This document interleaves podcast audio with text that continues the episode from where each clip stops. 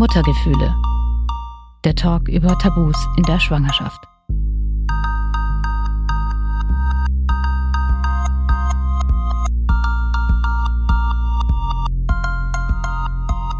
Wer Mutter ist oder gerade schwanger, der kennt das bestimmt. Irgendwie hat doch jeder immer eine Meinung zu dir und deinem Baby. Manche Menschen werden sogar übergriffig, wenn sie dir gut gemeinte Ratschläge geben wollen. Und oft sitzt der Feind auch in der Muttergruppe direkt neben dir und erlebt natürlich gerade die perfekte Schwangerschaft. Na klar. In dieser Folge geht es um Erwartungshaltungen an Schwangere, wie viel Druck die ausüben können und warum es völlig okay ist, anders zu sein, nicht jeden Ratgeber auswendig zu lernen und einfach mal sein eigenes Ding zu machen.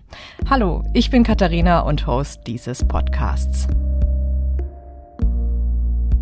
Hallo, ich bin Judith, bin 32 Jahre alt, arbeite als TV-Autorin, bin eher so der extrovertierte Typ und bin schwanger. Geile Vorstellung. Ach ja, Mensch.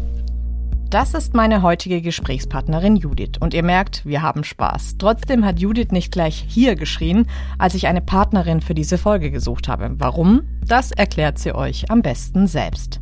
Also ich habe ähm, die Anfrage bekommen und ähm, war dann im ersten Moment so, oh Gott, das kann ich auf gar keinen Fall machen. Da denkt ja jeder, ich bin eine schlechte Mutter. Und dann irgendwie habe ich das so ein bisschen sacken lassen und dachte mir dann eigentlich, naja, aber genau darum geht es doch eigentlich, dass man diesem ganzen Mythos Schwangerschaft, Mutterschaft, dass das alles toll ist und dass das die beste Zeit des Lebens ist, ähm, dass man da einfach mal ein bisschen mehr Ehrlichkeit mit reinbringen müsste, dass halt nicht alles rosa-rot ist und dass nicht alles schön ist und dass es das auch anstrengend ist. Ja, und genau das ist der Grund für diese Folge. Schwangerschaft ist nicht nur wunderschön, auch wenn man sich ein Baby gewünscht hat. Und das so zu empfinden, ist völlig okay. Während meiner Schwangerschaft war ich am Anfang deshalb von Social Media ziemlich genervt. Instagram, da möchte ich gleich mal einsteigen und dir mal so ein bisschen erzählen. Vielleicht kannst du mir mal sagen, was dich so genervt hat. Ähm, ich habe ja so ein bisschen Tagebuch geführt am Anfang meiner Schwangerschaft weil es mir psychisch nicht so gut ging und ich so ein bisschen reflektieren wollte, ähm, wie geht's mir, wie, wie wird sich das alles ändern, ähm, damit ich das einfach mal nachlesen kann. Weil man sich, finde ich, nicht immer so schnell an seine Gefühle wieder erinnert. Und ein Eintrag lautete, Instagram ist dein Feind. und ich glaube auch, weil ich weiß warum, weil ich immer, ich habe immer diese dickbäuchigen Schwangeren gesehen, die waren perfekt gestylt. Und wenn sie dann auch noch was mit Baby gemacht haben, also manchmal gab es ja dann so vorher, nachher, dann auch das perfekt gestylte Baby und irgendwie war mir das alles viel zu viel. Also viel zu viel Glück, viel zu viel äh, rosa, viel zu viel, ähm, alles ist positiv. Ähm, kennst du das Gefühl? Also ich meine, der Algorithmus, der kennt ja einen dann irgendwann und dann kriegt man natürlich automatisch ähm, mehr Content in Bezug auf Mutter, Schwangerschaft, Babys und so angezeigt. Und also ich war immer so ein bisschen zwischen Schmunzeln und Weinen irgendwie, weil meine, also wie gesagt, meine Realität da irgendwie so ein bisschen anders aussah. Also ich war nicht von Anfang an rosarot und ähm, auch so, also ich war am Anfang, habe mich überhaupt nicht wohl gefühlt. Ähm, mir war viel schlecht und also ich sah alles andere aus als top gestylt. Ich war froh, wenn ich irgendwie morgens aus dem Bett kam und mir die Zähne putzen konnte. Ganz übertrieben gesagt. Ähm, und dann kriegt man da halt so Sachen angezeigt. Und dann kommt man natürlich auch so ein bisschen in dieses Zweifeln. Also müsste ich mich jetzt eigentlich mehr freuen? Müsste ich besser aussehen? Müsste ich dies? Müsste ich jenes? Und das hat halt einfach einen total unter Druck gesetzt. Und wenn ich dann so Videos angezeigt bekommen habe, wie, wie teilweise Frauen das zelebriert haben, ihrem Mann zu berichten, dass sie jetzt schwanger sind und das dann dokumentiert haben von dem ersten, äh, von den zwei Streifen, dann ein kleines Söckchen kaufen und dann auf den großen Moment warten. Also wenn ich ganz pragmatisch mein Beispiel sage, ich bin morgens auf Toilette gegangen, habe diesen Test gemacht und habe zu meinem Mann gerufen, äh, komm mal her, hier sind zwei Striche. Da, so romantisch war unser, also unsere Feststellung, dass ich halt schwanger bin. Und ähm, ja, also das, da waren halt irgendwie echt wirklich Welten dazwischen. Da kann ich aber mithalten äh, bei deinem Beispiel auf jeden Fall, weil ich habe auch meinen Mann gerufen und habe gesagt, guck mal, das sind so Striche, das sieht aus wie bei deinem Corona-Test letztens. Ja ganz leicht, aber ich glaube positiv.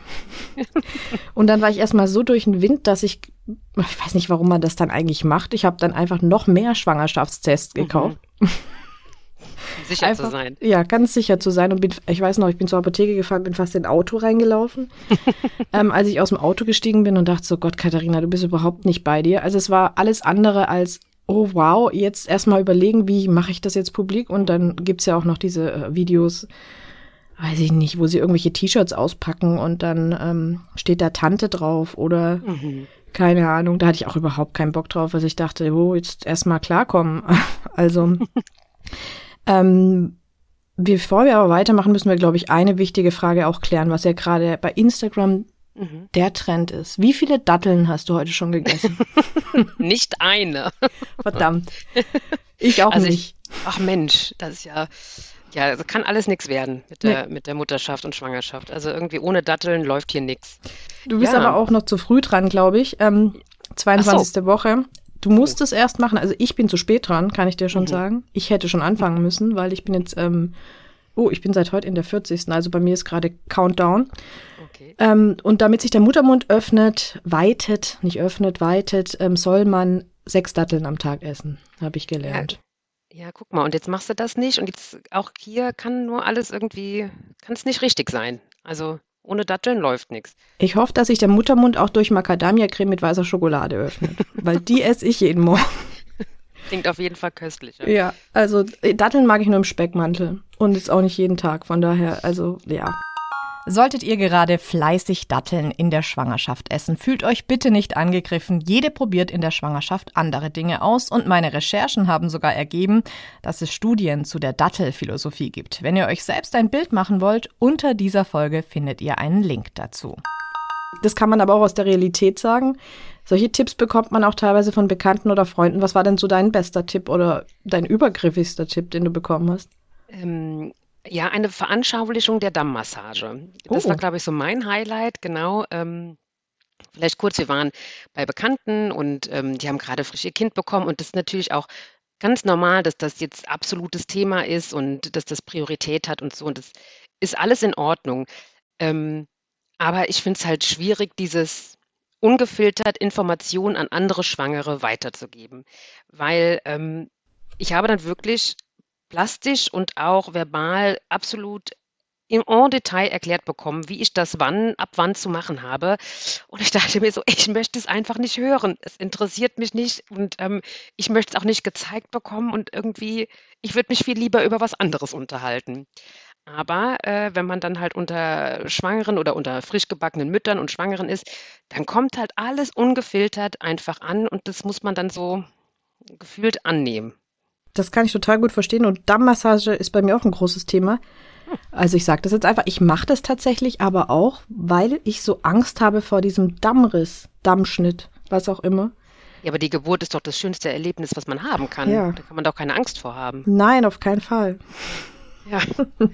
Ich habe auch gar keine Angst jetzt mehr, weil jetzt langsam, das ist aber echt so um so, also ich muss jetzt wirklich auch mal eine Weisheit weitergeben als Mhm. im zehnten Monat Schwangere. Es geht schon weg dann. Aber ich muss ehrlich zugeben, ich hatte schon vor meiner Schwangerschaft Angst vor einem Dammriss oder einem Dammschnitt. Und das ist eigentlich der totale Quatsch. Also da rege ich mich auch drüber auf und ich reg mich auch drüber auf, dass ich jetzt auch bei Dammmassage gedacht habe, ich muss da sofort mit anfangen. Ich habe da viel zu früh mit angefangen. Ich habe es aber keinem erzählt und ich habe auch keinem Anleitung gegeben. Das wollte ich auch nicht, aber mir hat das dann auch jemand erzählt und die hat dann auch gemeint, ja, ich hatte dann gar keine Probleme bei der, bei der Geburt und da dachte ich, Mensch, dann und jetzt beim, äh, ja, na gut, muss ich jetzt auch zugeben, bei diesem ähm, Geburtsvorbereitungskurs ähm, hat die Hebamme dann auch gemeint, na ja, also ist jetzt auch nicht gewinnbringend, dass man das unbedingt machen muss. Ja, wirklich, ich glaube, wissenschaftlich ist das nämlich gar nicht erwiesen, hat mir letztens auch eine frisch gebackene Mutter gesagt, die das nicht gemacht hat und gesagt hat, es gibt gar keine Studien dazu, dass das wirklich so ist. Ja, aber auch ein Punkt, wo ich mir habe Angst machen lassen, aber ich bin froh, dass ich nicht diese genaue Anleitung bekommen habe, die du bekommen hast. Ich habe tatsächlich den Beipackzettel gelesen. Das hat mir gereicht. Ja, ich glaube, ich bin jetzt so abgeschreckt, ich weiß gar nicht, ob ich es überhaupt machen werde. Fun Fact. Inzwischen habe ich meinen Sohn auf die Welt gebracht und was glaubt ihr? Hatte ich einen Dammschnitt? Nein. Nach 32 Stunden Wehen musste unser Baby per Kaiserschnitt geholt werden. Der Schnitt sitzt also wo ganz anders. Haha. Tat aber auch weh danach. Deshalb macht euch vor der Geburt bitte nicht verrückt. Es läuft meistens anders, als man denkt. Aber gehen wir mal wieder zurück zu Instagram. Mhm. Was ich auch schwierig finde, sind Gender Reveal Partys, die ich tatsächlich nicht nur aus den USA bekommen habe, äh, diese Videos wie am Anfang, sondern auch von Menschen, die, die ich kenne, wo ich mir denke, oh. warum dieser Trend? Also wir machen hier eine ziemliche Diskussion gerade auf, was Geschlechter angeht, was Geschlechterrollen angeht, was Geschlechteridentität angeht. Und dann habe ich das Gefühl, manche Leuten ist es das Wichtigste, dass aus einer Kanone rosa oder blau kommt. Ich check's nicht. Ja, ich auch nicht. Also ich muss sagen, also wenn ich ganz ehrlich bin, also ich war schon auch neugierig, was es wird. Und ähm, uns, also mir und meinem Mann war auch relativ klar, dass wir das selber für uns sehr gerne sehr, also auch wissen wollen. Also wir wollten uns jetzt nicht überraschen lassen. Ähm, einfach aus dem Grund, weil wir halt neugierig waren. Aber dass das für irgendwen anders irgendwie interessant ist, ob wir jetzt ein Mädchen oder ein Junge oder sonst irgendwas bekommen, ist mir irgendwie auch schleierhaft. Also wir haben jetzt nicht über Instagram, aber über Bekannte mehrfach gefragt bekommen, ob wir denn schon wissen würden, was es ist und so. Und als wäre das im Bekanntenkreis und Freundeskreis, vor allen Dingen im erweiterten Freundeskreis, irgendwie das Thema, wo ich mich gefragt habe, also, dass das überhaupt irgendwen interessiert, das ist mir schleierhaft. Ja, also ich, ich verstehe den Punkt bei euch. Ich wollte auch wissen, was es wird. Also es ist bei mir keine Überraschung. Wir kriegen einen Jungen und das ähm, haben wir uns auch sagen lassen und das ähm, sage ich auch jedem, der es wissen möchte, aber ich verstehe diese Feierlichkeit nicht. Also mhm. warum muss mein Umfeld das genauso interessieren wie mich? Das verstehe ich nicht. Dass manche Mütter oder Schwangere meinen oder Eltern auch, ich will die Väter da gar nicht rausnehmen, die sind ja mhm. da auch in den Videos immer sehr präsent ähm, und freuen sich dann über ihre Thronfolger, als wäre sonst irgendwas. Also ich denke mir manchmal, boah, oder über die Mädchen natürlich. Also, irgendwo habe ich auch gelesen, er wollte nur eins, ein Mädchen. Und dann kam Rosa aus dem Kuchen, yay. Wo ich mir denke, was machst du denn, wenn Blau rauskommt, dann gibst du es zurück, oder? Ja, also. genau, umtauschen. Ja. Nee, aber warst du denn mal, mich würde mal interessieren, ich habe noch nie jemanden kennengelernt, also ich kenne auch diese Videos, die einem angezeigt werden und so, aber ich habe noch nie jemanden kennengelernt, der wirklich mal auf so einer Party war, weil mich würde das wirklich interessieren, ähm, wie das so, also dann wird das Geschlecht bekannt gegeben und was passiert dann? Dann gratulieren alle zu Mädchen oder Junge oder also wie, wie läuft so eine Feier vonstatten? Ich wüsste gar nicht, ob ich emotional überhaupt im Ansatz involviert wäre, wenn er jetzt, wenn es da gesagt wird, es wird ein Mädchen oder ein Junge. Also ich habe noch niemanden kennengelernt. Ich glaube, das sind alles Fake-Partys. Die Party gibt es gar nicht. Es gibt nur den Moment fürs Video und danach müssen alle heim. Nein, ich habe keine Ahnung. Ich war noch nie auf so einer Party. Also ich habe auch keine engen Freunde, die sowas gemacht haben. Das mhm. muss ich mhm. dazu sagen. Aber ich war schon mal auf einer, fällt mir gerade ein, Baby-Party. Oh. Das fand ich und meine Freundin, die das vielleicht hört, verzeiht mir hoffentlich ganz furchtbar. Warum? Weiß ich nicht, weil ich so, weil ich den Sinn jetzt nicht verstanden habe, warum, wir haben, glaube ich, gebastelt mhm. und Strampler bemalt. Ja, und Babynamen geraten. Und ähm, aber sie wollte es ja eh nicht sagen. Also was oder hätte sie es vielleicht sogar gesagt, wenn wir den richtigen Namen, ich weiß es gar nicht. Aber ich, ich fand es schön, bei ihr zu sein, weil sie nicht so, mhm. das muss ich jetzt dazu sagen, also sonst ähm, killt die mich wahrscheinlich auch. ähm, wenn ich, dass ich bei ihr war, fand ich schön, weil ich sie nicht so oft sehe. Also da, der Fakt ist schon mal da, ich mhm. bin da gerne hingefahren. Nur die Party an sich war für mich nicht schön, mhm. weil ähm, ich habe den Sinn dahinter nicht verstanden. Also das, mhm. das ist vielleicht ist es sowas wie wir feiern die Mutter oder sowas. Ich weiß es nicht. Aber dann wäre es ja vielleicht eher eine Mutterparty. Stimmt. Vielleicht sollte man es umbenennen. Ja. Ja, sowas könnte ich, mit sowas könnte ich leben, wenn wir eine Mutterparty machen würden. Auch ohne Wein.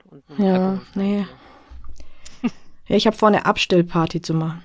Oh, ja. Oh, das klingt gut. Aber ähm, also gestillt werden muss ja auf jeden Fall auch, ne? Ja, ja. da können wir auch nochmal drüber reden. Ja. Da habe ich auch gute Geschichten dazu. Ich werde versuchen zu stillen, weil ich es irgendwie eine ganz nette Nummer finde, aber ich denke mir, entweder klappt's oder es klappt nicht. Also ich habe jetzt schon Milcheinschuss, das heißt, es wird wahrscheinlich klappen, aber man weiß ja nie. Ähm, ich habe aber vor, vielleicht ist es naiv gedacht, dass ich nicht so lange stille, weil ich nach sechs Monaten tatsächlich wieder arbeiten möchte und mir nicht den Stress geben möchte, dann kurz bevor ich wieder arbeiten gehe, dann irgendwie versuchten abzustillen. Also ich habe mir so vier Monate Stillzeit vorgenommen. Ähm, habe aber auch folgenden Satz schon von unserer Personalabteilung gehört. Sie wollen nach sechs Monaten wieder arbeiten. Das ist aber schwierig. Wie wollen Sie das denn mit dem Stillen machen? Wo ich mir dachte, ähm, ach so, wo steht es genau nochmal, in welchen Paragraphen des äh, Mutterschaftsgesetzes, dass ich stillen muss? Also sowas von übergriffig. Ich fand es total unangenehm und hätte am liebsten sowas gesagt wie ich still gar nicht, nur um sie zu schocken in dem Moment. Aber ich war dann auch so baff, weil ich das, ich dachte mir, wie übergriffig kann man sein? Sie kennt mich gar nicht. Kennst du sowas? Ja, also ich ähm, kenne sowas Übergriffiges und ich finde aber was mit so einer Aussage wie, ähm, ja, nach sechs Monaten, wie machen Sie das denn dann mit dem Stillen?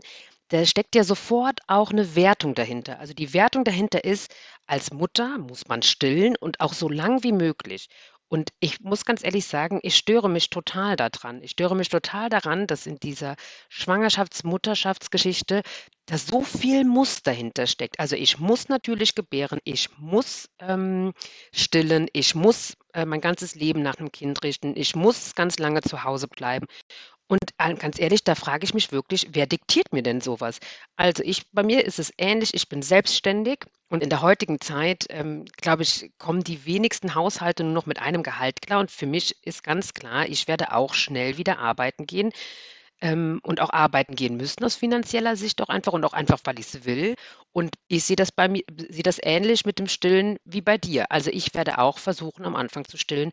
Aber wenn das nicht klappt, dann denke ich mir so, Kinder mit Flasche werden auch groß. So, ich möchte mir da selber gar nicht von vornherein den Druck, Druck selber machen. Und wenn für mich später Stillen total die Erfüllung ist, ne, dann ist das auch voll in Ordnung. Aber ich will es nicht von Anfang an von oben herauf diktiert bekommen, dass ich das machen muss. Und dementsprechend, also ich plane auch drei Monate, nachdem ich, also nach der Geburt, ist jetzt aktuell geplant, dass ich dann die ersten Aufträge wieder annehme wie das im Endeffekt dann wirklich ist. Also man weiß ja nicht, wie ist das Kind, wie bin ich dann drauf, bekomme ich eine Wochenbettdepression, habe ich vielleicht ein Schreikind. Das kann man ja jetzt alles nicht äh, voraussehen. Aber man kann, also ich versuche schon so ein bisschen halt auch zu planen und mein Plan ist auch zeitig wieder arbeiten zu gehen. Und wenn man das so kommuniziert und auch das mit dem Stillen, dass das einem halt vielleicht jetzt nicht unbedingt so wichtig ist, dass das klappt, dann finde ich, bekommt man immer das Echo so ein bisschen, Aha, ja, okay, vielleicht nicht stillen. Mhm. Ja, aber du musst doch stillen. Und so, als wäre das so was Abwegiges, dass man halt nicht stillt. Und da denke ich mir so, ey, wir leben im 21. Jahrhundert. Also wenn ich halt dann nicht stille, dann ist das immer noch meine Sache, die Sache zwischen mir und dem Kind und vielleicht noch meinem Mann. Aber das geht außen außerhalb dieser Familie dann wirklich niemandem was an und ich verstehe einfach nicht und es ärgert mich so, dass man da die Leute so ungefiltert irgendwie bewertet, beurteilt und einfach so Dinge an den Kopf knallt. Also ich störe mich da wirklich sehr dran. Und mit so einer Resonanz von außen, dass man so ständig irgendwie so gesagt wird, wie es, wie es sein soll, im Speziellen auch beim Stillen, ähm, setzt das halt einen noch mehr unter Druck. Und ich finde es einfach, es müsste einfach nicht sein. Wichtig und richtig, was Judith da sagt. Ob und wie lange man stillt, sollte jede Frau für sich entscheiden. Bei mir funktioniert das Stillen echt super und ich bin auch sehr dankbar dafür, aber ich bekomme auch mit, wie schwierig das bei anderen Müttern läuft. Deshalb lasst euch da bitte nicht unter Druck setzen. Wenn du gerade ansprichst, dass du auch sagst, dass du wahrscheinlich auch nicht so lange raus sein willst äh, aus dem Job und auch nicht raus sein kannst. Ähm, für mich ist es so, ich würde es eigentlich gerne mal auf mich zukommen lassen, wie ich auch fühle, wenn ich Mutter werde und werde natürlich nicht sagen, ähm, nach sechs Monaten, wenn, wenn ich das Gefühl habe, das Kind braucht mich und ich brauche auch noch die Nähe zum Kind, dass ich dann auf Gewalt arbeiten gehe. Aber ich habe mir halt das vorher überlegt und habe gesagt, Arbeit ist mir wichtig. Meinem Mann ist Arbeit auch wichtig, aber uns beiden ist auch dieses Kind wichtig. Und deswegen haben wir uns entschieden, wir gehen 50-50 in Elternzeit, also diese 14 Monate. Und das habe ich in diesem Gespräch auch erzählt. Und da war dann richtig, ähm, man hat richtig gemerkt, wie geschockt die äh, Verantwortlichen dann waren in der Personalabteilung. Die haben dann zu mir gesagt, das ist aber ungewöhnlich, diese Elternzeitaufteilung. Normalerweise ist es ja so, dass der Mann den ersten Monat so mitkommt und dann noch mal die letzten zwei oder den letzten Monat. Und äh, dann dachte ich mir so, ach ja, schön Mensch. Dann am Anfang, wenn noch alles schön ruhig ist, dann ist der Mann dabei. Und am Ende, da gehen wir nochmal schön auf Reisen, so wie man es kennt. Mit dem aber, Baby.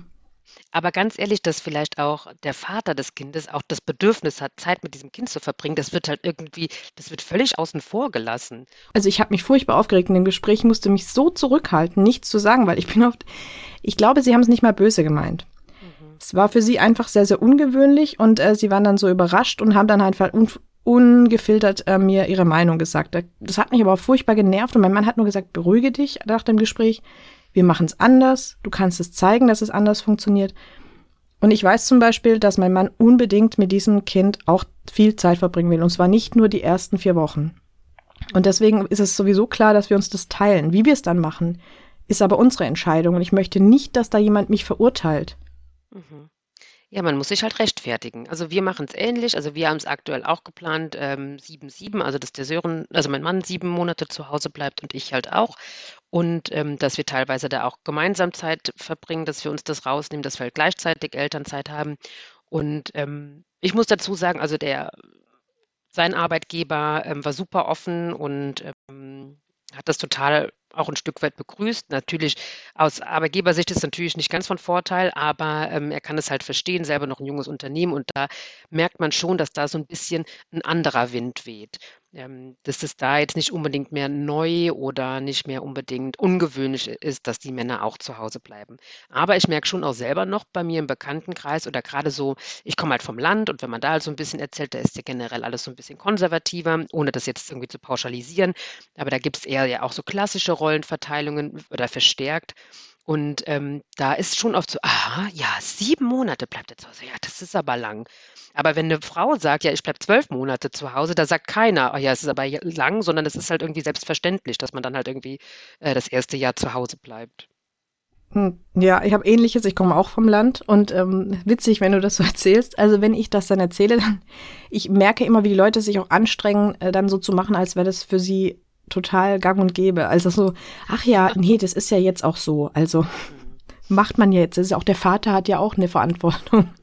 Ich finde es sehr süß. Also die, keiner hat mir dann widersprochen, aber man hat schon gemerkt, es ist jetzt nichts, was sie ständig hören. Aber die Geschichte bei mir geht noch weiter, was mich auch nervt. Ich weiß nicht, ob die Kita-Anmeldung Anmeldung ist ja auch so ein Thema. Ähm, wir haben natürlich jetzt das Kind nach einem Jahr angemeldet, weil wir dann beide wieder arbeiten wollen. Und ich erinnere mich noch an ein Gespräch mit einem männlichen Kollegen, ähm, das war noch vor meiner Schwangerschaft. Der saß mir gegenüber. Ähm, ja, hat dann sein Leberwurstbrot gebissen, das muss ich jetzt auch so schwäbisch sagen, ähm, und guckt mich an und meint, also, wenn man das Kind nach einem Jahr in die Kita gibt, dann braucht man eigentlich gar kein Kind, weil dann schiebt man es ja quasi ab. Und dann dachte ich auch so, ja, Genau. Weil bei ihm war es so, der war genau dieser ein Monat mit in, in Elternzeit gehen und dann vielleicht noch mal zwei Monate und ansonsten hat sich die Frau gekümmert und zwar nicht nur ein Jahr. Ähm, und ich habe mich damals furchtbar über ihn aufgeregt und habe ihm das auch gesagt und habe gesagt, das sehe ich ganz anders, weil äh, es gibt ja auch Vorteile, nach einem Jahr in eine Kita zu kommen. Also man hat Kontakt zu anderen Kindern, man lernt gleich, dass man nicht immer nur, dass die Eltern sich nicht immer nur um einen kümmern, sondern es auch andere Menschen gibt, denen man vertrauen kann. Also der hat sich da überhaupt keine Gedanken drüber gemacht. Ähm, ich fand das so anmaßend und dachte mir so, also dass man dann gar keine Kinder bekommen soll, was soll denn diese Aussage? Also ich kann es auch nicht ganz nachvollziehen, ähm, weil ich zum einen denke, dass, ähm, dass jeder für sich selber wissen muss, wie er das Kind betreut. Manchen Leuten ist ja, sind ja auch einfach die Hände gebunden, wenn wieder äh, Arbeit aufgenommen werden muss. Also dementsprechend finde ich es total anmaßend, da so zu urteilen und ähm, sehe das doch ähnlich wie du. Also ich meine, es gibt ja super viele gute Gründe, warum man auch in der Kita gehen sollte. Also dass man schon so, so Sozialverhalten kennenlernt, andere Kinder kennenlernt, wie du, wie du das gesagt hast. Und ähm, ich finde halt im Endeffekt muss das jede Familie für sich alleine entscheiden, wie das halt gehandhabt wird.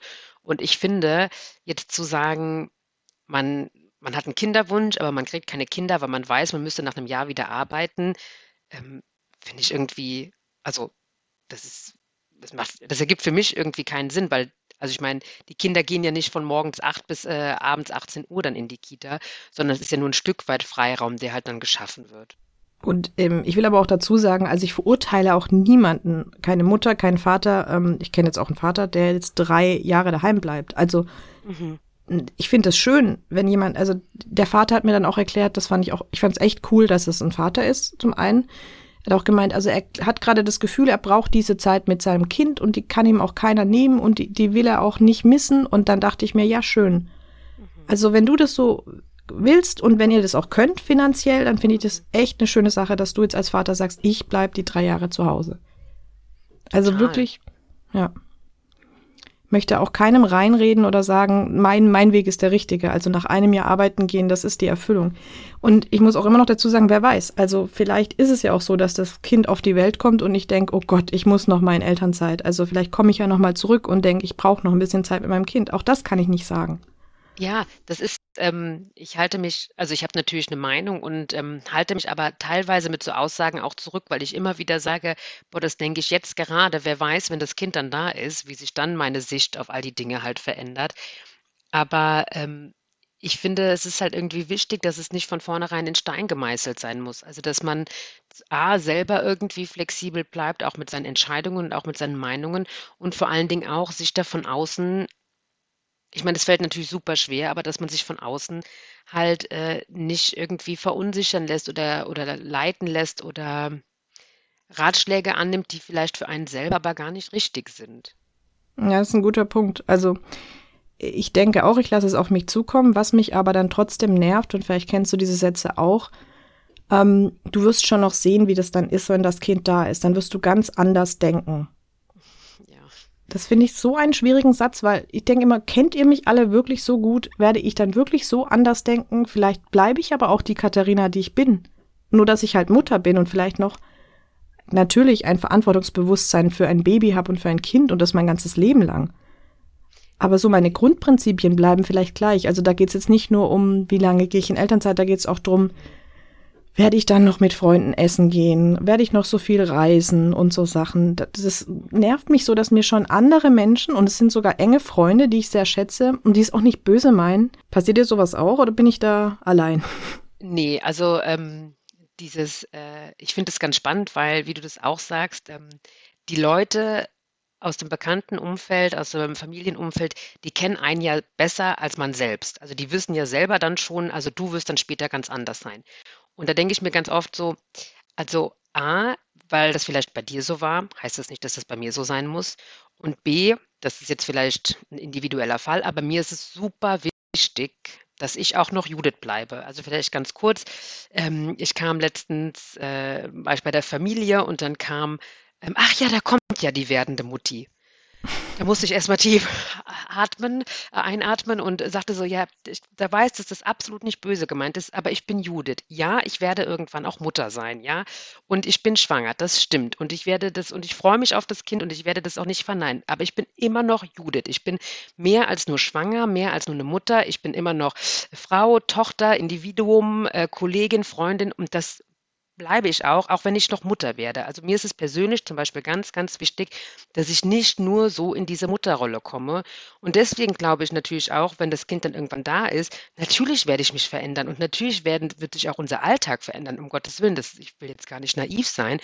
Aber mir ist es ganz, ganz wichtig, dass ich auch dann immer noch Judith bleibe. Und ich merke so richtig, dass ich auch wirklich dafür kämpfe. Und ich bin mir auch ziemlich sicher, dass ich auch noch Judith bleiben werde, ähm, wenn ich dann Mutter bin. Und ich finde immer dieses, ja, dann wird sich alles ändern und dein Leben um 180 Grad wird sich drehen. Ja, das mag ja sein, aber unsere grundlegenden Werte und, und die Art und Weise, wie wir leben, glaube ich nicht, dass die sich ändern wird. Also ich finde, ein Stück weit muss sich auch dieses Kind auch an unser Leben anpassen. Und damit meine ich jetzt nicht, dass wir, äh, sobald das Kind da ist, da ist, jedes Wochenende Party machen gehen. Aber einfach, ich werde jetzt nicht zum Stubenhocker, ähm, wo ich jetzt sonst oder wo wir sonst immer viel unterwegs waren, viel auf Reisen waren, Freunde besucht haben und so. Das wird anders, das wird mit Kind, aber wir werden jetzt nicht 24, 7, 365 Tage im Jahr zu Hause bleiben. Das spricht mir gerade wirklich aus der Seele und es tut so gut, dass du das so sagst. Ähm, ich, mir ist da gerade was eingefallen, was ich sehr schön fand am Anfang meiner Schwangerschaft, als mich das alles so angenervt hat. Da hat eine Freundin zu mir gesagt, und den Satz finde ich super. Es gibt Frauen, da kommt das Baby in ihr Leben dazu und wird aufgenommen. Oder das Baby kommt und die Frauen richten ihr komplettes Leben nach dem Baby aus. Und du, Katharina, wirst wahrscheinlich unter den Erstgenannten sein. Und das glaube ich auch. Also weiß ich nicht, meine Freunde können mich schlagen, sage ich mal, wenn es nicht so wird. Und sie können mir sagen, ich hab's dir doch gesagt. Wenn ich das totale Muttertier werde und ähm, gar nicht mehr weg will vom Baby und auch nichts mehr für mich mache. Aber im Moment glaube ich, dass es mir wichtig ist, und das war es mir aber auch schon immer. Das, da geht es nicht nur um ein Kind, da geht es auch um eine Partnerschaft zum Beispiel. Da mhm. wollte ich auch immer Katharina bleiben. Nicht immer nur das Paar sein, sondern auch eine individuelle Person die auch alleine Freunde hat, die auch alleine weggeht. Und ich glaube und ich weiß, dass das Kind wird am Anfang dabei sein. Und ich werde nicht im Wochenbett nach einer Woche ähm, sagen, so und jetzt gehen wir alle einen saufen. Das mhm. weiß ich auch. Aber ich möchte mir trotzdem die Freiheiten lassen zu sagen, hey, wenn das Kind ein bisschen größer ist, heute ist es Wochenende mit meinem besten Freund und wir machen jetzt einen tollen Wellness-Trip, wie wir ihn immer gemacht haben. Oder am Freitag hat eine meiner besten Freundinnen Geburtstag, sie macht eine Riesenparty und ähm, jetzt bleibt das Kind einfach entweder beim Vater oder wird zu meiner Mutter gebracht und ich mache Party. Und ähm, wie du es auch gesagt hast, diese Reisen möchte ich mir auch nicht nehmen lassen. Ich möchte es probieren. Klar muss ich, ich muss erst mal gucken, was kriegen wir für ein Kind, ähm, wie, wie ist das so, ähm, ist es pflegeleicht oder braucht es viel Zuneigung oder das kann ich alles nicht wissen. Du hast auch schon vom Schreikind geredet, weiß ich auch nicht, vielleicht ist es auch ein Schreikind. Aber dann gucke ich mal, was ich für einen Urlaub mache. Aber einen Urlaub möchte ich auf jeden Fall machen und ich möchte auch weiter reisen und die Welt sehen. Also es ist einfach so. Ja, das, ähm, das sehe ich halt genauso. Also ich habe zum Beispiel auch vier Monate nach Geburt, ähm, nach Geburtstermin, ähm, haben Freunde von mir so einen kleinen Wochenendtrip in die Eifel geplant. Und ich habe jetzt einfach mal optimistisch, wie ich bin, gesagt, ich komme mit, habe aber offen gehalten, also ich sag, entweder komme ich mit Kind oder ohne Kind. Und es kann auch sein, dass ich kurzfristig sage, es geht gar nicht. Aber ich möchte mir zumindestens also erstens A, die Vorfreude ähm, äh, behalten und auch einfach den Optimismus und einfach auch sagen, ja, also entweder es klappt oder es klappt nicht, aber schauen wir einfach mal. Und irgendwie, ja, mir ist, ich finde es halt wichtig, dass man halt, also auch noch, wie du auch gesagt hast, dieses Individuum bleibt. Weil ich muss ganz ehrlich sagen, in meiner Vorstellung, wenn ich mit 30 Jahren mit unserem, mit unserem Kleinen irgendwie bei uns im Garten auf der Terrasse sitze und ein Bier trinke und wir erzählen können, wie, wie das alles war und, und was wir erlebt haben und was wir als, als Familie erlebt haben, aber auch einzeln. Und ich glaube, dass mir, dass mir das Kind niemals vorwerfen wird, dass ich halt angefangen habe, vielleicht nach äh, einem halben Jahr oder so schon wieder zu arbeiten. Und ich glaube, wenn man bei sich bleibt und wenn man auch sich selber treu bleibt, dann funktioniert das auch als Familie. Und irgendwie, mir ist es halt wichtig, dass man dass man diesen Weg halt irgendwie gemeinsam bestreitet und dass trotzdem aber jeder auch noch nach links und nach rechts gucken kann. Also jetzt nicht nur ich, sondern auch mein Mann und wenn es größer ist, irgendwann auch das Kind. Das ist echt eine schöne Vorstellung. Ich habe eine ähnliche, ja. Ich habe auch so eine Vorstellung, dass ich mit meinem Sohn irgendwann mal ähm, einfach mal auch so, wie meine Mutter das jetzt macht. Äh, sie macht das tatsächlich jetzt auch, jetzt wo ich schwanger bin, noch mehr über, über die Kindheit redet und er dann das auch alles eigentlich im Endeffekt gut fand. Also natürlich gibt's immer Dinge, die man besser machen kann. Das war bei meinen Eltern auch so. Aber meine Mutter hat jetzt auch angefangen zu sagen, sag mal, muss ich jetzt eigentlich ein schlechtes Gewissen haben, weil ähm, wir haben dich früher immer mitgenommen, wenn Geburtstage waren oder so und du hast im Nebenzimmer schlafen müssen. Und ich dachte, nein, das war total geil, weil ja. ich war ein kleines Kind und da waren noch andere Kinder und wir durften damit feiern und als wir müde wurden, sind wir ins Nebenzimmer gegangen. Und als ich aufgewacht bin, habe ich so ein bisschen die Partygeräusche gehört und ich fand das total cool. Mhm. Weil ich war so irgendwie dabei und ähm, also ich habe das nie als negativ empfunden. Ich fand das sogar schön und ich frage mich immer, warum kann das heute nicht funktionieren? Also ich sehe es halt bei vielen Bekannten und Freundinnen, die dann sagen, hm, also nee, so spät können wir uns jetzt nicht mehr treffen, weil der Kleine, die Kleine muss jetzt ins Bett. Ja, aber das ist, weil ich habe auch ganz oft das Gefühl, in so einer Diskussion wird dann halt auch ähm, vergessen, dass es ja auch noch einen Vater dazu gibt. Ganz wichtiger Punkt, denn in den meisten Fällen bekommt man ein Kind ja nicht allein. Und ich kann nur aus der Erfahrung meiner ersten dreieinhalb Wochen mit Baby sagen, es ist toll, dass es meinen Mann gibt. Zum Beispiel lässt er mich morgens noch ein bis zwei Stunden schlafen und nimmt so lange unseren Sohn. Auch jetzt, wo er wieder arbeitet, nimmt er ihn, bevor er zur Arbeit fährt und gibt mir damit Kraft und Zeit für mich. Das ist echt viel wert und eigentlich sollte das was ganz Normales sein, das ich hier gar nicht groß erwähnen muss. Also das, ähm, dass das Kind ja auch ruhig guten Gewissens ähm, für eine Nacht, also wenn man stillt, dann kann man ja vorher abstillen, äh, nicht abstillen, Entschuldigung, abpumpen. Ähm, das, äh, oder vielleicht auch abstillen, vielleicht auch das. Aber Judith, da musst du vorsichtig sein mit dem ja. Abpumpen. Nicht jedes Kind will aus einer Flasche trinken, habe ich mir gesagt. Und ich habe ich hab letztens zum ersten Mal was von Saugverwirrung gehört. Von was? Saugverwirrung. Was ist das? Ist das nicht? Nee. Erzähl's mir noch, schnell. Ähm, also, bevor ich, also ich, ich hoffe, ich krieg's noch irgendwie hin, aber es ist halt so, wenn die Kinder die Brust und die Flasche kriegen, dass sie dann irgendwann verwirrt sind und dann irgendwann die Brust nicht mehr nehmen, weil es mit der Flasche einfacher ist. Aber mir wurde das dann auch erzählt und so voller Erwartungen äh, wurde ich dann angeguckt und ähm, ich muss dann irgendwann sagen, ja, worum geht's? Ich habe es überhaupt nicht kapiert. Und ähm, dann, wie, du weißt nichts von Saugverwirrung? Ich so, nee, ich habe keinen Ratgeber gelesen, ich werde auch keinen mehr lesen. Ähm, ich lasse das alles so auf mich zukommen. Oh Gott, jetzt Saugverwirrung. Muss, Saugverwirrung. Das merke ich mir, das Wort, ja. Aber ich finde es halt so schwierig. Ich bin ganz bei dir, dass man das für sich selber herausfinden muss. Aber in diesem System Schwangerschaft System Mutterglück ist es halt total schwierig, da so sehr bei sich selber zu bleiben ähm, weil man von außen suggeriert bekommt, dass man sich um alles kümmern muss. Also ich hatte letztens eine Diskussion, dass ich keine Baby-App habe. Und dann habe ich gesagt, naja, ich möchte einfach auf mein Bauchgefühl hören. Also ich möchte, das haben Frauen früher auch schon geschafft und Frauen in anderen Ländern schaffen das auch. Ähm, einfach auf ihr Bauch zu, Bauchgefühl zu hören und auf ihre Instinkte und ähm, nicht irgendwie durch eine App oder durch tausend Ratgeber oder so sich da irgendwie schon so in gewisse Bahnen zu lenken. Und dann wurde ich echt angeguckt wie ein Auto. Ja, wie, du hast keine Baby-App, du weißt ja dann gar nicht, wie weit dein Kind entwickelt ist und hin und her. Und ich dachte mir so, ich gehe alle vier Wochen zur Frauenärztin und die sagt mir, das ist alles gut und dann reicht das für mich. Und ansonsten höre ich einfach auf meinen Körper. Und das ist jetzt gar nicht esoterisch gemeint, sondern einfach, ich äh, achte darauf, was mir gut tut, was mir nicht gut tut. Und danach verhalte ich mich halt dann. Und irgendwie fällt es halt total schwer, bei sich zu bleiben, wenn man von außen immer gesagt bekommt, was man tun und was man lassen soll. Das stimmt. Bei sich bleiben ist ganz schwierig. Und als du die Ratgeber angesprochen hast, und das ist jetzt auch wieder so ein Satz, ähm, den viele wahrscheinlich furchtbar finden werden, weil die Ratgeber habe ich alle geschenkt bekommen. Ich habe hier so einen Stapel neben mir und ich habe keinen einzigen gelesen. Und ja, ich möchte auch keinen einzigen lesen. Vielleicht ergibt sich das, wenn das Kind dann da ist und man vielleicht nicht genau weiß, was bedeutet jetzt dieses Schreien oder was ist das jetzt für eine Phase. Das kann ich mir vorstellen, das gebe ich auch mhm. zu. Aber ich wollte mich nicht schon vorher so verrückt machen und äh, mit tausend Tipps und ähm, ich habe schon gemerkt, alleine wenn ich was gegoogelt habe, hat mich das verrückt gemacht. Ja, also ich finde es ganz spannend. Also ich habe mit meinem Mann die Regel, wenn ich irgendeine Frage habe, googelt er, weil dann kann er mir ein bisschen rausfiltern und so und schon alle diese ganzen Hiobsbotschaften, die ja dann eh automatisch kommen, wenn man irgendwas googelt, der, die werden dann schon mal weggefiltert und dann kriege ich nur noch so eine Light-Version. Aber das ist, weil du es gerade noch mit den Ratgebern gesagt hast, vielleicht auch noch ein Punkt, wenn ich den kurz noch sagen darf. Also der beste Freund von meinem Mann hat letztens angerufen und gesagt, ja, er wollte mal hören, wie er uns irgendwie unterstützen kann und ähm, ähm, was wir denn so für Fragen hätten zur Schwangerschaft und so. Er hätte ganz viele Ratgeber hier und die könnte er uns zuschicken und so. Und da musste ich dann ganz ehrlich zu ihm sagen, du, ganz ehrlich, die Schwangerschaft läuft gerade hier so nebenbei. Keiner von uns hat irgendwie die Zeit und auch die Muße, sich jetzt hinzusetzen und irgendwelche Ratgeber zu lesen.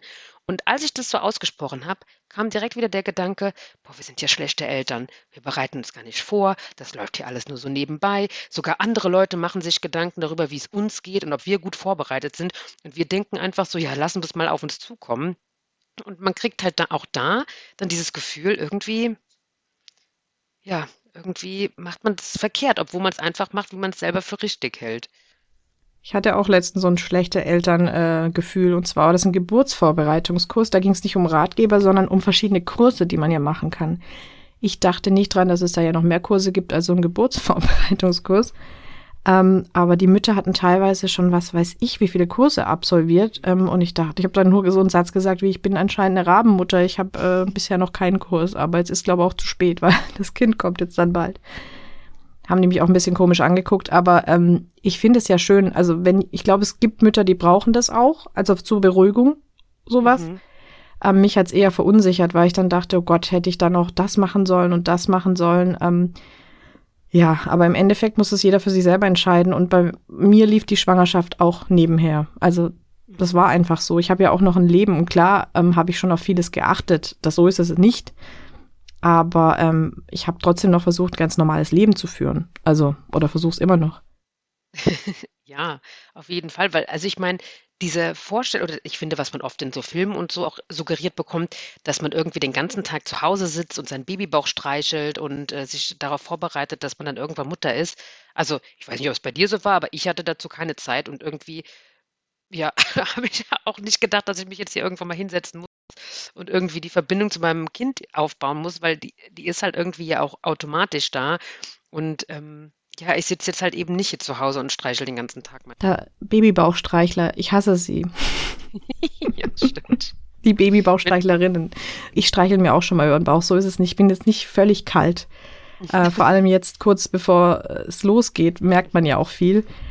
Aber ähm, ich sitze jetzt nicht da und denke mir, ich muss jetzt die ganze Zeit äh, diesen Bauch äh, irgendwie massieren, streicheln oder sonst irgendwas, wie so ein Buddha. Ja, nee. stimmt.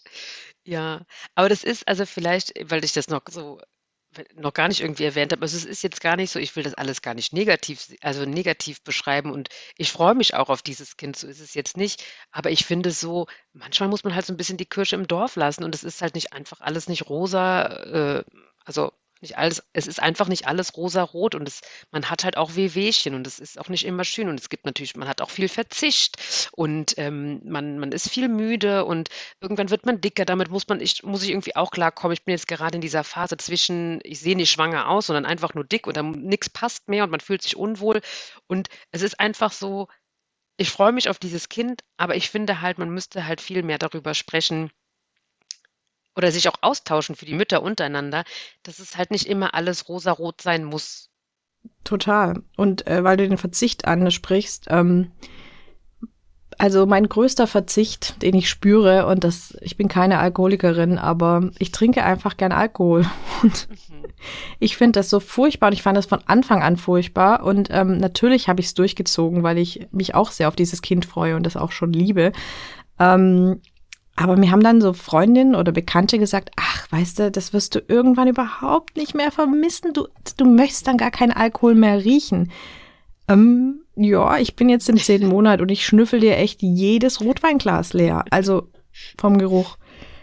Es stimmt einfach nicht bei mir. Ja, Nee, bei mir auch nicht. Und ich bin jetzt gerade so, ne, die, es wird jetzt wieder wärmer und die Leute sind mehr draußen und sitzen in der Sonne und trinken ein Bier. Und ich denke mir nur so, oh, ich hätte jetzt auch gern eins. Oder ich, ich habe mich echt schon bei dem Gedanken erwischt, dass ich mir gedacht habe, so, boah, super, ne? Dann kommt im August das Kind und äh, danach, dann ist es noch schön warm und dann kannst du abends auch wieder deinen Aperol Spritz trinken. und ich denke mir so, ja, also bei mir sind diese Gelüste auch nicht weggegangen.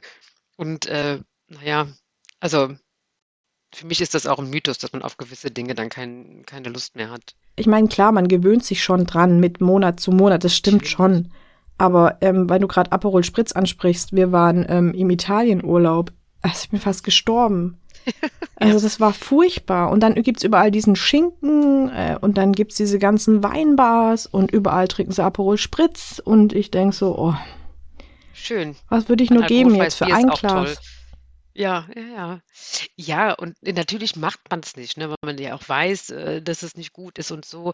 Äh, darum geht's auch gar nicht. Aber es ist auch da wieder diese Fassade, die aufrechterhalten wird. Also dieses einfach ja, das, wenn du dann mal schwanger bist, dann, dann, dann läuft das alles von alleine und alles ist schön und du hast den Glow. Das habe ich auch gehört bekommen, da bin ich fast ausgeflippt, dass ich gesagt bekommen habe, ah, Judith, du strahlst, du hast richtig den Glow. Und ich so, aha.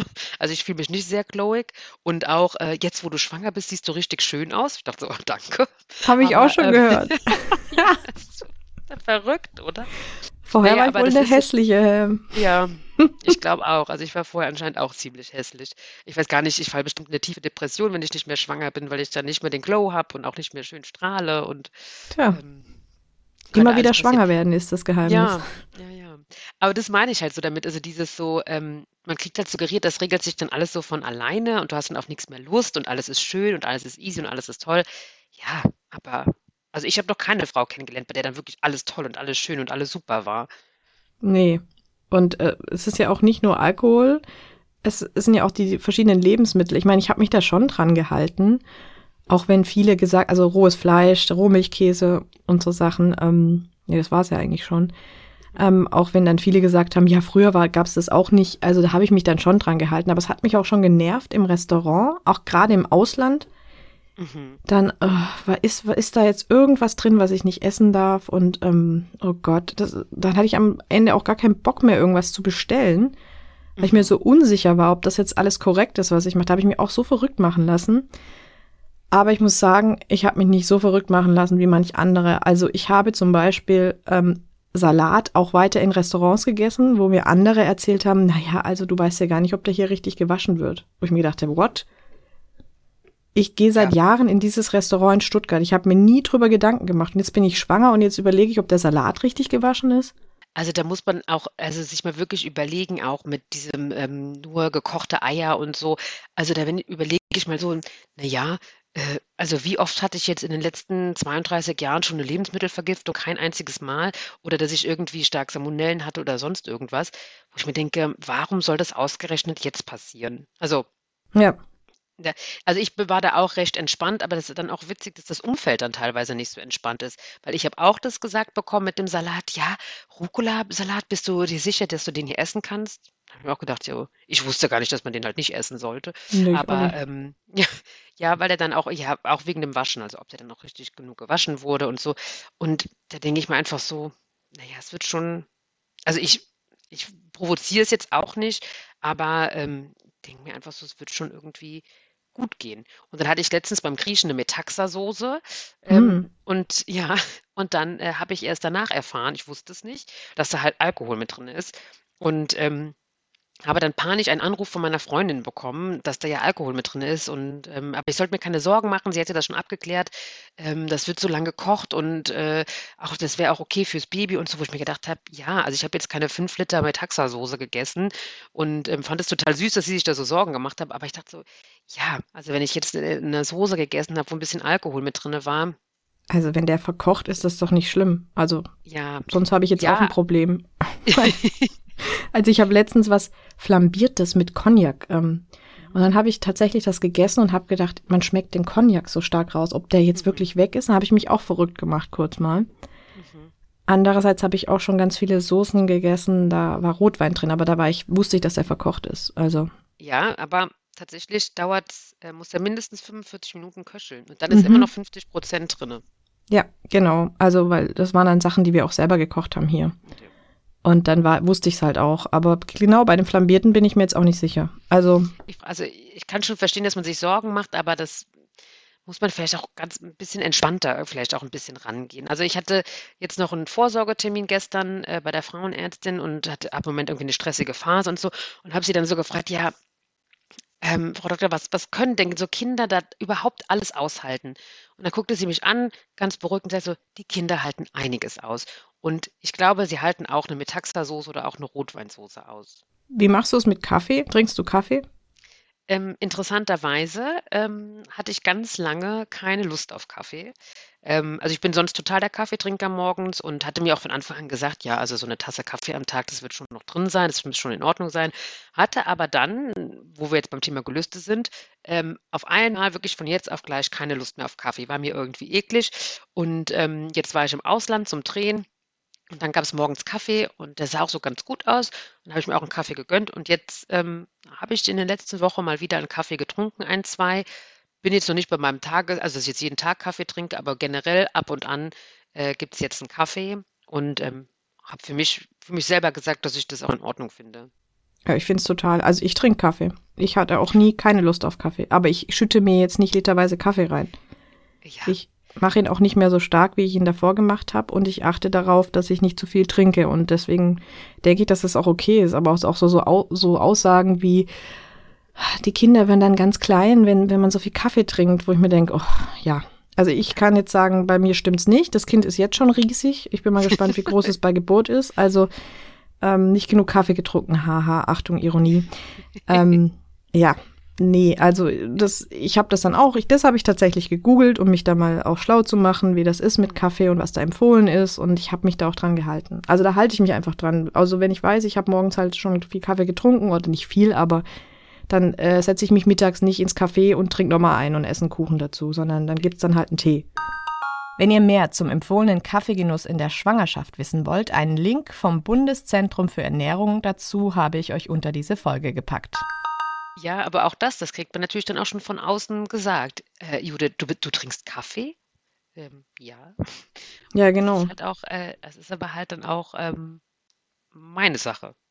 Das ist total deine Sache. Und ich muss jetzt mal einen Satz sagen, ich bin so froh, ich weiß das bei dir noch ein bisschen hin, wenn dieses Kind raus ist und nicht mehr die ganze Verantwortung auf mir liegt. Ich habe immer das Gefühl, mein Mann, also der kann, er kann nichts dafür, aber Nee. dass der dann auch mal Verantwortung übernehmen kann. Mhm. Ich habe die ganze Zeit dieses Gefühl in mir, ich trage diese ganze Verantwortung für dieses Mhm. Kind, dass es gesund ist, dass es wächst, dass es ihm gut geht. Es ist nur, es liegt nur an mir. Ansonsten mhm. niemandem. Und es ist auch so im Endeffekt. Ja, total. Und ähm, das ist jetzt auch ähm, gar kein Vorwurf an die Männer nee. ähm, oder an die Väter, aber ähm, die kriegen das natürlich nur von außen mit und man selber ist dann dran, also, ach, ich habe so viel geheult schon in der Schwangerschaft und meistens ohne Grund, also irgendwie, wo dann so ein bisschen die Hormone die verrückt gespielt haben und dass man sich dann schon auch mal Sorgen macht oder Gedanken. Ähm, jetzt gerade arbeite ich viel und ich merke halt schon, dass das auch auf den Körper geht und dass der Bauch mal zieht und dann denkst du, ach ja, aber ruhiger machen kann man auch nicht. Und wie du sagst, die ganze Verantwortung liegt auf einem, was man isst, was man trinkt, wie man schläft, etc., wie viel man sich bewegt. Und ich habe ganz ehrlich die, die Vereinbarung mit meinem Mann, die ersten neun Monate kümmere ich mich um das Kind, danach bist du dran. Also natürlich, wenn ich stille, werde ich natürlich auch das Kind stillen und so. Aber ich meine, er gehört halt auch, er ist auch Teil äh, dieses Familienkonstrukts und ähm, ich muss sagen, ich bin auch froh, wenn diese ganze Verantwortung irgendwann nicht mehr nur auf mir liegt. Ähnlichen Satz habe ich auch zu meinem Mann gesagt. Eben gucken wir, wie wir was umsetzen. Aber ich habe auch gesagt, Fabian, so heißt er, ähm, also wir sind jetzt hier beim Italiener und schön, dass ihr hier so eine Flasche Rotwein nach der anderen wegkippt und so. Aber wenn ich dann mal wieder dran bin, dann wirst du aufs Kind aufpassen und nicht so viel trinken und auch nach Hause fahren. So, wenn es ja, sein muss, ja. wenn man fahren muss. weil ich bin jetzt ja. auch so viel gefahren, weil es ist ja praktisch. Ich bin ja schwanger. Hat man auch immer einen Fahrer. Klar hat man den, warum hätte ich auch sagen sollen, nein. Ähm, aber irgendwie denkt man sich dann auch, ja, aber ich möchte das alles zurück.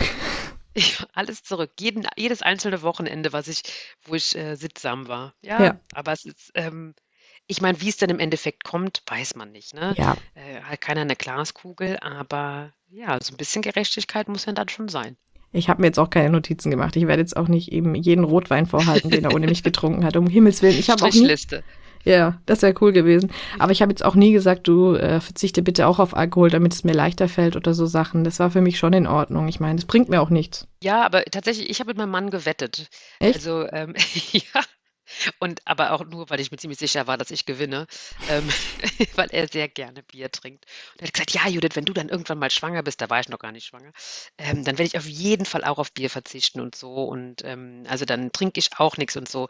Also an dem Tag, wo er erfahren hat, dass ich schwanger bin, hat er das schon gebrochen. Ähm, oh.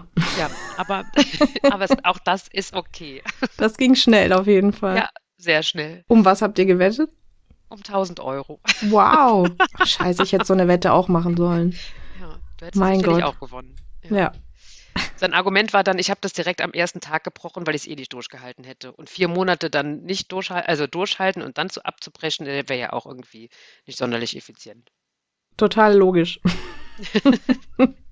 Aber cool. Nee, ja, also es gibt Väter, die verzichten auf Alkohol und sagen, ich bin da solidarisch und äh, aber ich brauche das persönlich nicht. Also ich, das ja. ist für mich bringt mir nichts, weil ja, also ich glaube, ich bin ja jetzt noch relativ am Anfang, also ich bin ja, ja gerade erstmal die Halbzeit und so rum und ich glaube schon, dass mir das am Ende einfach irgendwie wichtiger wird, wenn es halt näher auf Geburtstermin und so geht, dass man halt schon irgendwie will, dass der man halt irgendwie fahren kann oder dass, äh, ne, also wenn es halt irgendwie ein bisschen jederzeit irgendwie losgehen kann. Aber so jetzt denke ich mir, es reicht ja, wenn einer verzichtet. Ja. Also. Nee, da muss ich jetzt auch mal was Positives über meinen Mann sagen. Wir waren gestern auf dem Geburtstag und er hat nur ein Bier getrunken, weil er gesagt hat, wenn es losgeht, ich will fahren können. Ich ja. will voll dabei sein. Da habe ich gesagt, ja, sehr löblich. Also, ja. Aber jetzt die ganze Schwangerschaft durch, das hätte mir jetzt auch nichts gebracht, wenn er da verzichtet hätte. Ähm, du hast vorhin deinen Bauch angesprochen. Bei dir sieht man jetzt noch nicht so den typischen Babybauch. Ähm, doch schon, ähm, aber ich bin generell trage eher gerne weite Klamotten und es äh, verdeckt das Ganze noch ein bisschen. Aber wenn ich schon was Engeres trage, dann sieht man es schon. Aber ähm, man könnte vielleicht auch sagen, dass ich einfach ziemlich viel gegessen habe. Also eine richtige Kugel ist es noch nicht. Also ein Kollege hat das letztens so zu mir ganz nett gemeint, ähm, ach Judith, du könntest auch einfach ein bisschen fett sein. Och Mensch, was ein lieber Kollege. Ja, total. Hm. Aber ich kann dir da jetzt auch einen weisen Rat von einer zehn Monate Schwangeren sagen. Der Babybauch kommt dann. Irgendwann ist er da. So hat man es mir auch immer gesagt und äh, jetzt muss ich aber denen auch recht geben, stimmt. Also ich habe auch die ganze Zeit gedacht, was soll das? Was ist das da unten? Also es ist weder Fisch noch Fleisch. Also ich bin jetzt, kein Mensch sieht, dass ich schwanger bin. Wo ist dieser schöne runde Bauch? Aber er kam irgendwann, tatsächlich. Von aber heute also, auf morgen. Das, also für viele Frauen ist das ja irgendwie, habe ich so das Gefühl, total wichtig, dieser Babybauch. Ähm, ich habe da irgendwie gar nicht so ein Bedürfnis nach, muss ich sagen. Also erstens A, kann ich mir das noch gar nicht so richtig vorstellen und B, weiß ich auch nicht, also ob ich mich dann wirklich umso schöner fühle. Weiß nicht, irgendwie. Ich fühle mich jetzt nicht schöner, nee.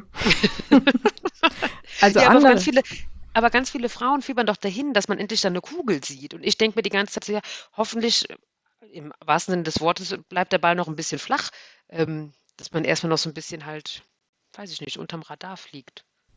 Ja, das ist nämlich das Thema Babybauch. Also ich kann dir sagen, ich hätte das ja nie gedacht, weil viele haben mir gesagt, pass auf, da fassen dir plötzlich wildfremde Menschen an den Bauch. Das stimmt. Mhm. Also ja, ich habe tatsächlich auch schon einen, obwohl ich noch keinen Bauch habe. Hattest du schon einen Toucher? Ich hatte schon einen Toucher. Und man muss dazu sagen, das war jetzt nicht schlimm. Das ist ein sehr guter Freund von meinem Mann und ich mag ihn auch unglaublich gerne. Und das war so, er hat halt erfahren, dass, äh, dass wir halt ein Kind kriegen und dann hat er halt da so hingefasst, aber dann so dann lag die Hand so einen Moment auf meinem Bauch und ich dachte mir so, das ist so merkwürdig, bitte tu diese Hand da wieder weg. Also irgendwie halt eine absolute Grenzüberschreitung. Und bei ihm fand ich es jetzt nicht so schlimm, weil ich ihn, wie gesagt, mag. Aber so, ich dachte so irgendwie, dieses einfach an den Bauch touchen, das ist schon. Ja, vor allem, die Leute fragen zwar, aber du kannst noch nicht mal antworten, sind sie schon dran. Ja, aber ich muss dazu sagen, ähm, ich habe das tatsächlich ein paar Mal auch bei mir selber gemerkt. Also selber gemerkt im Sinne von, ich habe zum Beispiel heute mich noch mit einer Freundin getroffen, die in fünf Tagen Entbindungstermin hat und ähm, sie zog dann ihre Jacke aus und ich habe dann wirklich so gemer gemerkt, dass ich so sagen wollte, ach Mensch, das ist ja schon eine dicke Kugel und war wirklich schon mit meiner Hand so auf halber Strecke zum Bauch und dann habe ich noch zurückgezogen, weil ich gedacht habe, sowas machst du natürlich nicht, aber man, ich weiß gar nicht, ob das so ein natürlicher Instinkt ist oder so ein Reflex, dass man das halt einfach macht, aber da musste ich mich, wie gesagt, auch selber irgendwie einmal kurz zügeln.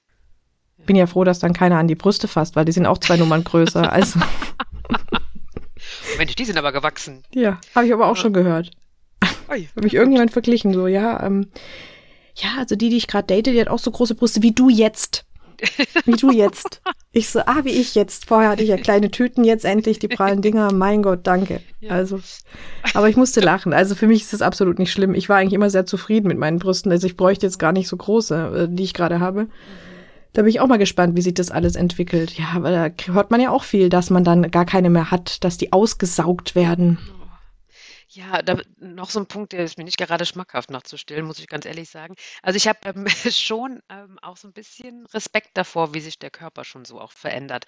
Und auch ähm, das, die eigene Vorstellung von Weiblichkeit, die man dann noch hat. Also man hat natürlich also die zwei, 32 Jahre in diesem Körper, der ja dann irgendwann voll aus, also voll entwickelt war und habe mich dann damit so arrangiert, wie der halt nun ist. Und jetzt verändert der sich nochmal und auch das eigene Bild und der, das eigene Körperbild und das Thema Weiblichkeit verändert sich ja alles so ein bisschen. Und da bin ich schon auch gespannt, wie ich das so wegstecke. Also ich habe das besser weggesteckt, als ich gedacht habe, muss ich ehrlich sagen, weil ich bin auch so ein Mensch. Ich, ähm, also ich bin jetzt nicht total verrückt, was meinen Körper angeht, aber ich mache schon viel Sport.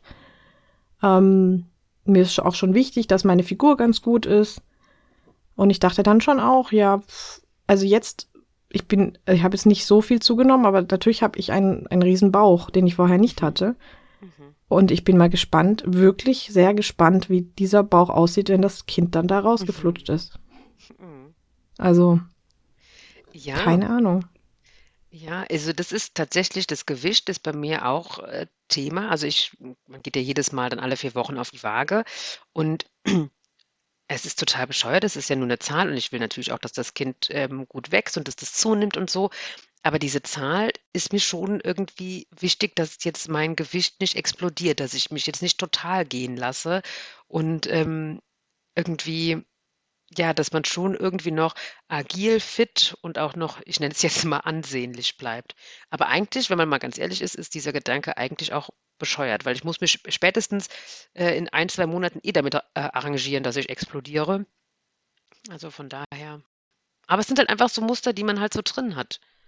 Aber ich verstehe das schon. Also ich fand, ich finde jetzt auch, also ich finde es jetzt krass, wie viel ich jetzt wiege, weil äh, im Normalfall würde ich nie in so eine Höhe kommen wollen.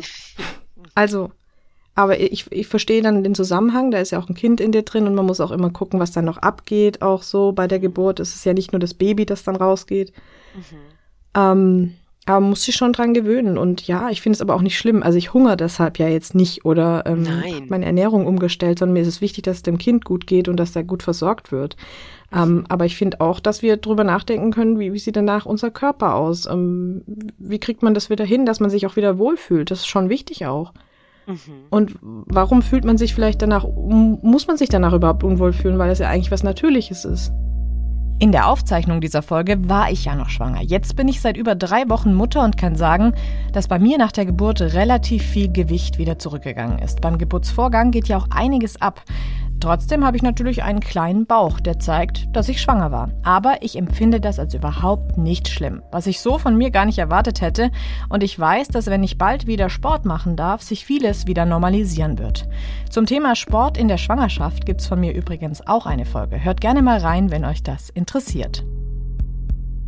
Ja, aber da ist dann wieder vielleicht ein anderer Druck, den man als Frau auch noch von, oder besonders als Frau auch noch von außen bekommt. Ähm, dass das Aussehen ja schon sehr wichtig ist. Ja. Wobei man, wenn man uns jetzt so in der Schwangerschaft gesagt hat, wie schön wir sind, dann sind wir bestimmt auch als Mütter wunderschön. Bestimmt, mit ganz ja. vielen Augenringen. Äh, der Mutterglow. Der, der, Mutter, von dem habe ich noch nichts gehört. Gibt's nee, ich auch nicht. den werde ich erfinden einfach. Ja.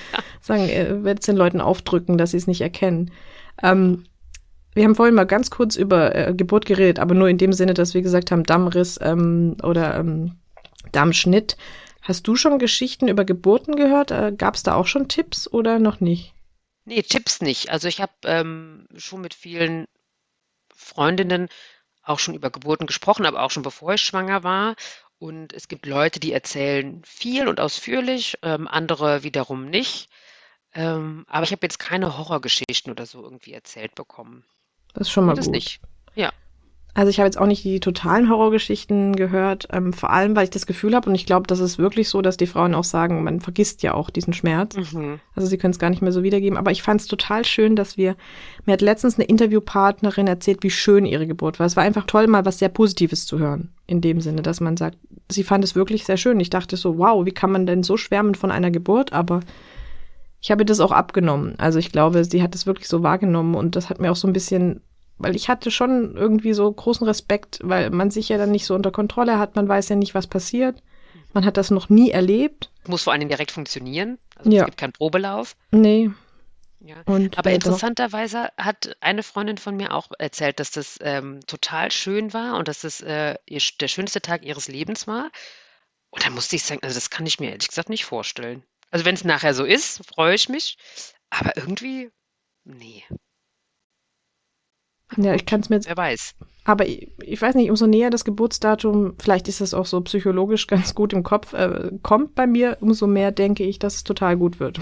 Es vielleicht zwingt auch mich mein Inneres so dazu, dass ich das Positive denke. Also es ist auch gut. Also letztens habe ich auch zu Freundinnen gesagt, das war natürlich dann auch wieder so, wir sind schon Mütter, wir können das auch sagen. Habe ich gesagt, ähm, ja, also ich bin ja total positiv. Ich habe gerade überhaupt keine Angst mehr und gehe da ganz entspannt rein. Ja, das sind auch die Hormone. Ja, vielleicht. Oder auch Einstellungssache. Ich glaube ganz viel, dass bei Schwangerschaft und Muttersein ganz viel äh, ein bisschen was auch mit Einstellungssache zu tun hat, ein Stück weit zumindest. Ähm, aber es ist schon, also das, was du sagst, so, dass es umso näher es rückt, umso ähm, weniger unheimlich ist das Ganze. Das kann ich zumindest so ein Stück weit nachvollziehen, dass ich mir, bevor ich schwanger war, die ganze Zeit gedacht habe, Oh Gott, diese Vorstellung, dass da ein Mensch in dir wächst, fand ich total unheimlich. Ich musste immer an die Alien-Reihe denken, wie da irgendwelche Alien-Monster aus dem Bauch rauskommen. Ich dachte ungefähr, so fühlt sich das an. Und jetzt merke ich halt so, ey, das fühlt sich total natürlich an. Also es ist einfach, ähm, ich habe jetzt nicht das Gefühl, dass da ein Fremdkörper in mir drin ist oder auch, ich äh, merke jetzt so die ersten Bewegungen und so. Und das ist alles andere als unheimlich, das ist einfach total normal. Und vielleicht ist es so, umso näher so eine Geburt drückt, umso eher nimmt das, also verliert das Ganze dann auch so ein bisschen an, an Schrecken. Hast du dir schon irgendwie äh, Gedanken gemacht über, wie kriege ich das alles hin, wenn das Kind dann mal auf der Welt ist, oder ist das noch weit weg von dir? Ähm, nee, also ich habe mir schon Gedanken darüber gemacht, aber vielleicht bin ich da auch so leicht naiv optimistisch. Also in meiner Vorstellung funktioniert das alles gut. Ich denke mir auch andererseits, wenn ich mir jetzt irgendwie Gedanken mache, dass das alles nicht funktioniert, Tja, das, also wenn es im Endeffekt, also ich meine, es muss irgendwie funktionieren und es wird irgendwie funktionieren. Ähm, Aber es hilft halt jetzt auch nichts, den Kopf in den Sand zu stecken, würde ich jetzt mal behaupten.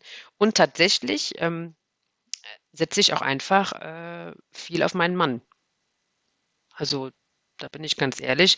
Wir sind dann zu zweit und ähm, ja, also ich glaube, er will das auch und ich fordere das auch ein Stück weit ein, dass wir dann gleichberechtigt ähm, uns um dieses Kind halt kümmern.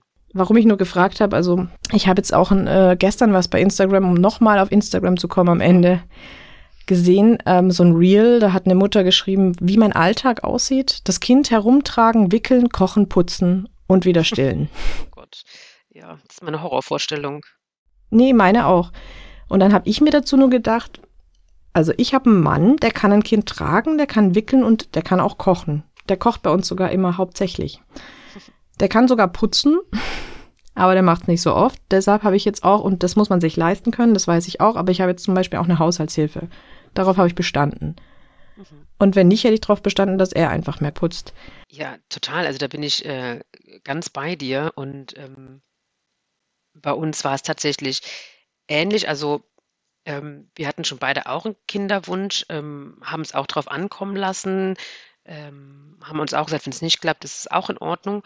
Und äh, war aber auch von Anfang an klar, dass ich nur bereit bin für ein Kind, wenn ich halt genau diese Rolle der hundertprozentigen Mutter, also dass mein ganzer Alltag zu 100 Prozent nur aus Muttersein besteht, wenn das gewährleistet ist, dass das nicht so sein wird. Ja, also ich unterschreibe das 100 Prozent. Ich finde es nur komisch, dass man sich, dass man das jetzt so betonen muss, mhm. eigentlich.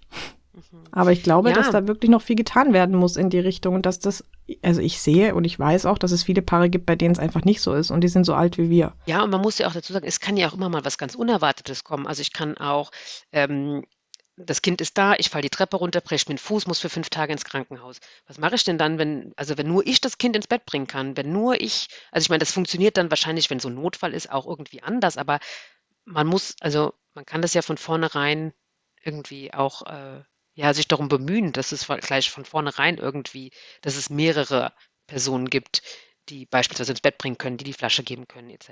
Du hast total recht. Also ich möchte auch, also ich könnte noch ewig mit dir weiterreden, aber ich möchte am Ende der Folge auch noch mal was sagen. Wir möchten hier niemanden verurteilen, weil wir uns ja auch beschweren, dass wir auch nicht wollen, dass Druck auf uns ausgeübt wird. Das gleiche gilt natürlich auf die andere Seite auch.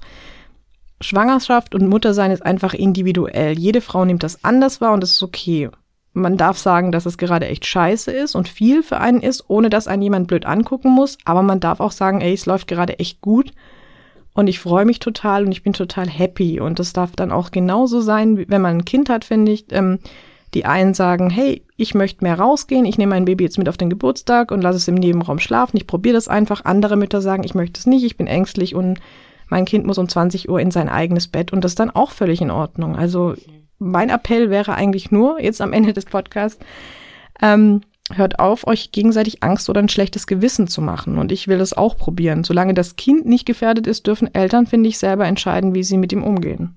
Total, da bin ich ganz bei dir. Wie, du, wie gesagt, also es ist, jeder ist individuell, jede Familie ist individuell, jedes Kind ist individuell, jede Mutter ist individuell.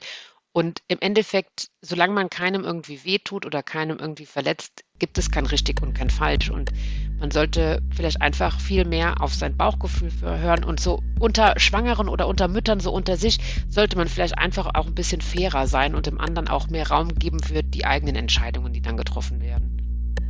Sehr schönes Schlusswort. Vielen Dank, Judith. Es hat echt Spaß gemacht. Ich, aber wie gesagt, ich könnte noch jetzt 100 Stunden mit dir weiterreden. Ich glaube, wir hätten noch ein paar Themen. Ja, ein paar Themen hätten wir noch. Ja, es hat sehr viel Spaß gemacht und danke, dass ich dabei sein durfte.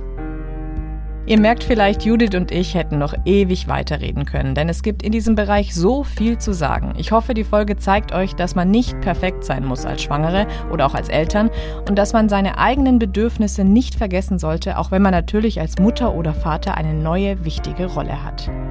Mehr über diese und andere Folgen findet ihr auf meinem Instagram-Kanal muttergefühle.podcast. Ich freue mich dort auch über euer Feedback und wenn ihr mir folgt. Und natürlich auch über eure Likes und Abos auf allen Kanälen. Solltet ihr noch ein Thema rund um Schwangerschaft oder den Alltag als Eltern haben, über das eurer Meinung nach mehr geredet werden sollte, dann schreibt mir auch gerne an kontakt@muttergefühle mit ue-podcast.de. Das war's mit dieser Folge. Bis bald. Macht's gut und tschüss.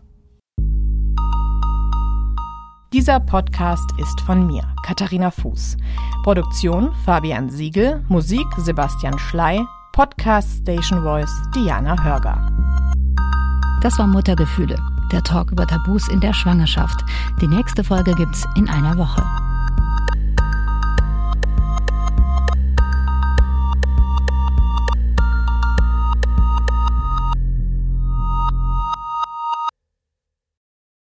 Vielleicht verabreden wir uns nochmal, wenn wir die Kinder dann haben und dann erzählen wir ganz ehrlich, wie es wirklich läuft. Ja, oder wir vergleichen, das geht ja auch gut. Wie, dein Ja. Kind kann noch nicht krabbeln, ah, du sprichst noch keine drei Sprachen. Ja, das Genau. wäre das nächste Thema. Ja, und dein Kind ist schlecht in Mathe. Das liegt nämlich auch an folgendem, weil du keine klassische Musik gehört hast. Ach, ich dachte jetzt schon an den Datteln. Ja.